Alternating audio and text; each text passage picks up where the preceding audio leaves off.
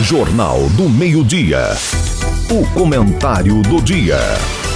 Olá, seja bem-vindo ao podcast do Jornal do Meio-Dia. Eu sou Antônio Luiz. Hoje ouviremos o comentário de José Abrão, que participa todas as segundas-feiras. Quase sempre nós nos tornamos escravos de nossas escolhas, dos caminhos que nós escolhemos para atingir determinados objetivos. Não é uma escravidão que nos é imposta, não. É uma decisão que nós adotamos e de repente pode mudar de posição, pode alterar.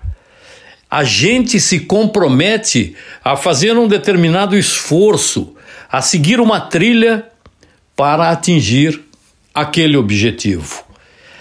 Isso serve para quando tratamos das coisas pessoais, coisas do nosso íntimo, quando tratamos de coisas de um grupo social, como a família, um grupo de amigos, quando tratamos de empresas, quando tratamos de associações e de órgãos públicos, sejam de natureza municipal, de natureza estadual, ou seja, da União.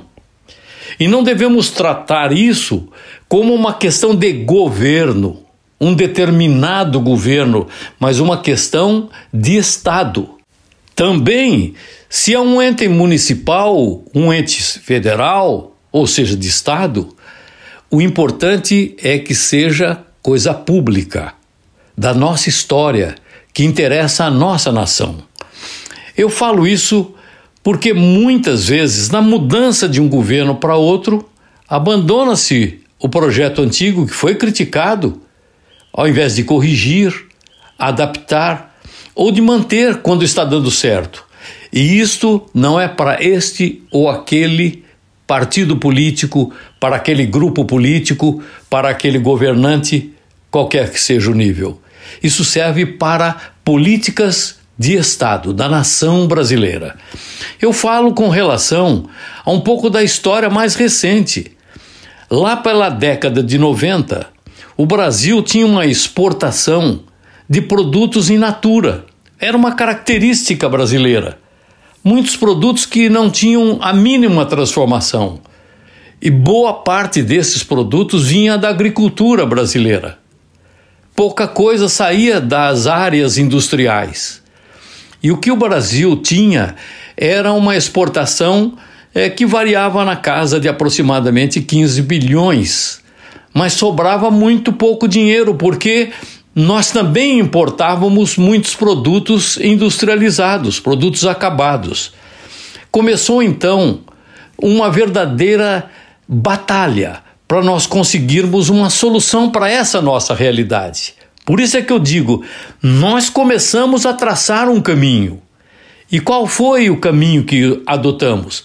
Verificamos para onde nós estávamos mandando os nossos produtos em natura. E como é que estava havendo a cotação do valor desses produtos. E percebemos que quase tudo era cotado pela Bolsa de Londres. E quem é que estava atuando na Bolsa de Londres predominantemente era exportador de produtos manufaturados, que não era o nosso caso, e compradores de produtos in natura. Então nós estávamos comprando produtos cotados pela Bolsa de Londres para consumo aqui no nosso país e exportando produtos para países industrializados que usavam a nossa produção in natura, cotada pela Bolsa de Londres, para que fizessem as transformações para produtos industrializados. Então já estava claro. A primeira tarefa seria encontrar um fórum adequado onde nós estivéssemos com poder de veto, com o mesmo poder de intermediação nas matérias, para dar um peso adequado aos produtos in natura que nós exportamos e exportávamos já desde aquela época, e também pudéssemos interferir nas cotações dos produtos em que nós atuávamos como importadores, produtos transformados, acabados e quase prontos ou prontos para consumo. O que ocorreu é que a nossa situação batia com a situação de outros países em desenvolvimento ou países pobres. Foi então que nós conseguimos a ideia da criação de uma organização mundial que tratasse do comércio de forma igualitária. Força para os industrializados e forças para os produtos in natura. Surgiu então a Organização Mundial do Comércio. O Brasil teve uma batalha interna extraordinária para convencimento daqueles que não queriam que fosse formada ou que o Brasil entrasse nessa organização. E a luta era fazer com que a OMC tivesse o país Brasil como fundador, com poder de veto, o que nós não tínhamos na ONU, porque deixamos de ter assento como país fundador. E nós tivemos uma luta vitoriosa. O Brasil ingressou como país fundador da OMC. Tanto ficamos fortes nessa organização que por três mandatos nós tivemos presidente brasileiro. A exportação brasileira cresceu bastante, mas, acima de tudo, ela triplicou em valores os seus produtos. O que vendia por um passou a vender por dois e meio, três e às vezes até mais, porque era produto in natura, mas era produto essencial para a transformação das indústrias. O que aconteceu é que alguns países que tinham a cotação pela Bolsa de Londres como a grande saída, a grande estratégia, começaram a trabalhar é, com seus núcleos regionais, os núcleos é, de países mais fortes na Europa que acabaram criando a chamada OCDE, que já existia, mas que não era tão forte nessas cotações. A Organização de Países Desenvolvidos, de países europeus e países potentes. O Brasil, então, teve esse embate. E muita gente aqui se encantou com a ideia do convite para o Brasil ingressar na OCDE, para que o Brasil fosse membro dessa organização. E uma luta de poucos aqui a tentar defender a OMC, Organização Mundial do Comércio. Três ou quatro episódios recentes devem ser aqui relembrados, porque muita gente ainda, mesmo gente que atua fortemente na política, parece não conhecer ou por alguma razão desconhece a realidade dessa questão da maior importância para a economia brasileira. Primeiro, a tentativa de Alemanha, França, da OCDE de uma maneira geral, na busca de uma parceria entre a comunidade europeia e o Mercosul. Nessa tentativa já se percebe que há alguma vulnerabilidade para o Mercosul e, particularmente, para o Brasil. Então, estabeleceu-se um contraponto nessa discussão, particularmente no que se refere às compras governamentais do Brasil, privilegiando os produtos nacionais. Isso não há a menor dúvida.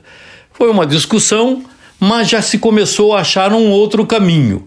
O que fez então a comunidade europeia na sua análise? Vamos então estabelecer umas multas para o caso de não cumprimento com as outras metas que são vantajosas para a Europa e vamos estabelecer penalidades se o Brasil não cumprir os compromissos que serão assumidos reciprocamente. Na recente viagem do presidente Lula à Europa, notamos que houve um discurso até muito incisivo, tentando é, sair um pouco fora desse caminho da comunidade europeia, das parcerias com a OCDE, da insistência do Brasil ingressar é, como país membro da Organização é, da Europa, países desenvolvidos, e uma aparente pelo menos por enquanto aparente, defesa indireta da permanência do Brasil na Organização do Mundial do Comércio e, quem sabe, o refortalecimento da OMC. E, quem sabe, até mesmo termos a volta de um presidente brasileiro da organização, porque o brasileiro que lá estava renunciou do seu cargo sem explicar a razão, mas eu sei por quê.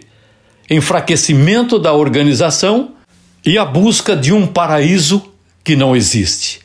O caminho é o Brasil se aproximar dos Estados Unidos na defesa da Organização Mundial do Comércio e tirar as barreiras que estão acontecendo e acabar com as travas e os bloqueios e nos garantirmos em melhorar ainda mais a nossa exportação de grãos do Brasil para o mundo, com as cotações saindo de uma organização que valoriza a cotação do produto in natura da mesma maneira que trata os produtos industrializados. Eu vi ontem um artigo do Jamil Chad, colunista da UOL, que diz que no discurso feito em Paris, durante o encontro de 40 líderes internacionais, o presidente Luiz Inácio Lula da Silva deixou claro: a sua diplomacia será marcada por uma ofensiva do Brasil por mudar o sistema internacional, considerado como arcaico, ultrapassado e ineficiente para os interesses dos países em desenvolvimento. Olha, é um sinal, mas pode ser que o Brasil consiga descobrir que realmente, como eu disse outro dia, tem vantagens, tem posições que já foram conquistadas e não precisa apagar o que foi conquistado para dizer que foi uma nova construção que pode nos colocar em risco de perder tudo aquilo que já foi feito. É como diz o ditado: a gente abre o caminho e deve segui-lo com responsabilidade, não não como uma escravidão imposta, mas pela decisão de que estamos no caminho certo.